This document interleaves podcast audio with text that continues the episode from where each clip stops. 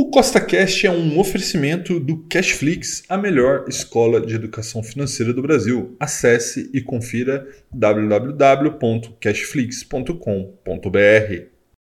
No podcast de hoje, eu vou te explicar o que é yield on cost e por que você precisa entender esse indicador, pois ele é o verdadeiro segredo dos milionários da bolsa. Então, se você já gostou do tema desse podcast, segue o CostaCast aí nessa plataforma, pois temos novos episódios todas as semanas, sempre com o mesmo intuito, colocar mais dinheiro no seu bolso. Lembrando, nada que eu falo aqui é uma recomendação, é apenas para te inspirar a investir melhor, tá bom? Então vamos lá.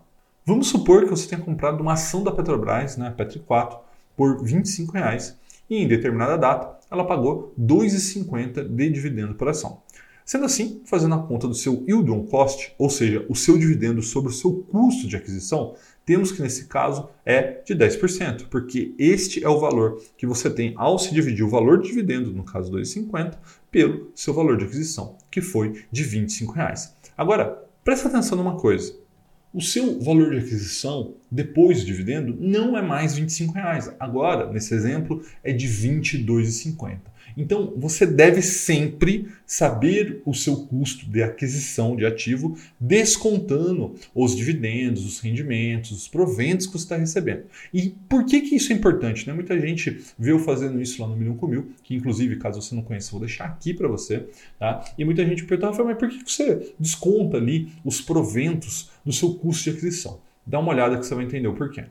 Agora, vamos supor que depois de alguns meses a Petrobras resolveu pagar mais um dividendo de 2,50 novamente. Tá? E veja que agora seu custo de aquisição está em 22,50. Logo, ao se dividir 2,50 por 22,50, você vai ver que o seu yield on cost agora não é mais de 10%, e sim de 11,1%. Ou seja, mesmo valor de dividendo recebido sendo igual ao anterior, o seu yield on cost agora é maior que da última vez, porque o seu custo de aquisição foi menor. E este aqui é o verdadeiro segredo dos milionários da bolsa.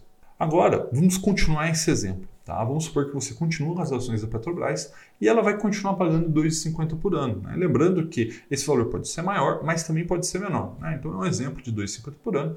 E aí veja que o seu custo de aquisição vai caindo ano a ano e o seu yield on cost vai subindo. Né? Então veja que no primeiro ano, seu custo de aquisição era 25 reais, seu yield on cost foi 10%.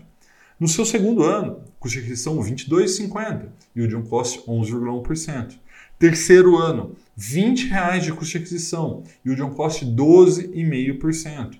Quarto ano, custo de aquisição 17,50 e o John Cost 14,3. E veja que no sétimo ano, seu custo de aquisição é de somente 10 reais e seu yield on cost já é de 25%. Tá? Então preste atenção no que eu vou te dizer agora, porque esse é o segredo. Se você guardar isso aqui, você vai mudar de uma vez por toda os seus investimentos. Quando você compra um bom ativo, um ativo pagador de dividendo e fica com ele um tempo suficiente para receber os dividendos desse ativo, o seu custo de aquisição desse ativo tende a zero. É isso mesmo. Você vai ter um ativo que você vai ter recebido mais dividendo nele do que de fato pagou por ele. Né? E como você viu, o seu yield cost vai subindo, né? chega a 30, a 50, e você vai ver que em algum momento ele vai ser até mesmo de 100%.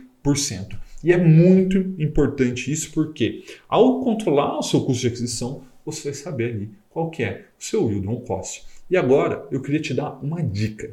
Um forte abraço e até a próxima.